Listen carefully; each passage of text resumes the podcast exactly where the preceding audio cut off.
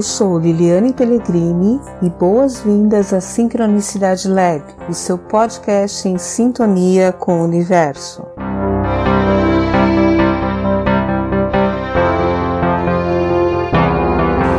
Boas-vindas à Sincronicidade Lab.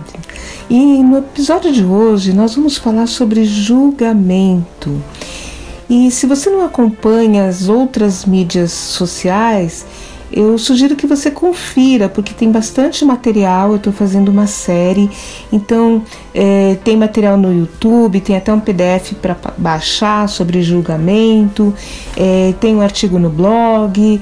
E só que aqui no podcast eu vou falar um pouco é, não sobre o julgamento em si, que isso eu já falei nos outros canais, mas eu vou falar sobre o ser julgado e sobre o medo de ser julgado especificamente. Então, lá no outro canal eu já falei sobre julgamento, quando a gente julga, não vou repetir aqui, mas tem uma questão do julgamento, né, que a própria palavra julgamento ela remete muito ao mundo do, do direito, então o significado dela, né? Ato, efeito de julgar, opinião, juízo, apreciação, submeto-me ao seu julgamento, ao julgamento do outro e também uma sentença emanada de um tribunal ou juiz, uma autoridade, né? uma decisão judicial, pronunciar um julgamento. Então eu falei muito sobre quando a gente julga, né? E utilizei até um versículo da Bíblia que eu acho muito bonito, Mateus 7, 1. É, naquele tempo, disse Jesus aos seus discípulos: Não julgueis e não sereis julgados, pois vós sereis julgados com o mesmo julgamento com que julgardes, e serei medidos com a mesma medida com que medirdes. Então é bem interessante porque é, o Jesus é considerado o avatar, o grande mestre da era astrológica de peixes, do signo de peixes. E o oposto, né, o complementar, o que equilibra o signo de Peixes é o signo de Virgem, que é um signo que tem como pressuposto o separar o joio do trigo e faz parte né, do, do Virgem o julgamento. Então a gente tem que julgar sim, mas tem que evitar o lado sombra do, do julgamento, que é o lado de classificar as coisas como bom ou mal, como se fosse possível essa distinção. Então, no julgamento sempre tem o inocente e o culpado. Então, se não tem, se você já entrou no processo de, de julgamento, você vai ter que ter uma decisão e essa decisão vai dizer você é inocente ou você é culpado. Mas inocente ou culpado de quê? Mas diante do quê? Diante da lei. Né? Então, a lei é algo que está na origem da sociedade, né? a justiça é um dos princípios, um dos pilares institucionais da nossa vida social. Né? Então, tudo é, na sociedade está baseado em alguns pilares e um deles é a questão da justiça, né? É, onde vai surgir o direito de cada um, as leis vão emanar é, de tudo isso mas outro pilar também que é muito importante para a constituição do tecido social é, é, a religião. Então a gente vai ter a lei dos homens, né?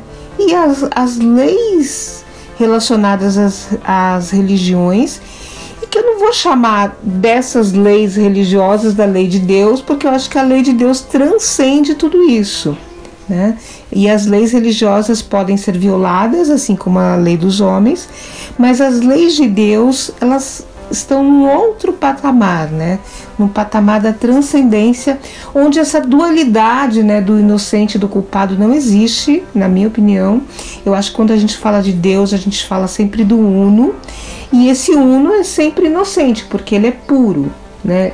Então a gente está em outra dimensão. Mas aí também, como um dos patamares é, da constituição social, existe o próprio instinto né, da, do ser humano, que ele tem um instinto de ser gregário, de participar de uma sociedade, de ser parte de uma família, de fazer parte de um clã. Então é, é, é algo de muita angústia o sentido de não pertencer para o ser humano, porque o bebê humano ele precisa de cuidados. É, é, durante muito tempo, nenhum mamífero precisa de tanto cuidado como o ser humano. Então, nós precisamos do outro. Né? E uma das punições, né, para vocês, é, só para ilustrar isso, uma das grandes, maiores punições que existia na Grécia, por exemplo, era o ostracismo, que era o que? Era o banimento, é quando se bania, o indivíduo cometia um crime que não tinha nenhuma possibilidade de regeneração ou de perdão pelaquela sociedade constituída, então ele era banido, ele não podia mais fazer parte, isso era o maior é a maior das, das punições. É, era considerada até pior que a, que a punição da morte, né? Então, para vocês verem como isso é difícil. E aí, quando a gente fala do medo de ser julgado, né? A gente está muito preocupado com o que os outros vão falar de mim, né? E, e, isso também acaba sendo uma grande forma de controle social, né? Que muitas vezes é utilizada é, pela religião, mas pelas famílias, quer dizer, isso não é aceito neste clã, nessa família. Esse clã tem uma forma de se comportar que todos os membros têm que se comportar dessa forma, senão o que vão falar de mim. É, o que vão falar de mim também acaba é, sendo uma forma é, de constituir o que é considerado como as pessoas de bem, né? Então, o que, que as pessoas de bem fazem, né? E muitas vezes essas pessoas de bem, né, que têm uma preocupação muito grande em, em o que os outros vão falar de mim, elas acabam construindo uma persona. Persona significa máscara em grego. Então vai se construindo uma persona que é totalmente aceita socialmente, mas que nem sempre corresponde ao seu ser autêntico, né? E às vezes esse ser autêntico ele vai ficando na sombra, então são aquelas pessoas que é, têm uma vida dupla, que escondem coisas, ou que têm uma preocupação muito, muito grande de parecer honestos, mas na, na realidade é, promovem é, atitudes, né? atos considerados desonestos e que depois são descobertos e surpreendem muita gente, ou que mantém, sei lá, o caso clássico, duas famílias, né? Porque não conseguem sustentar, né?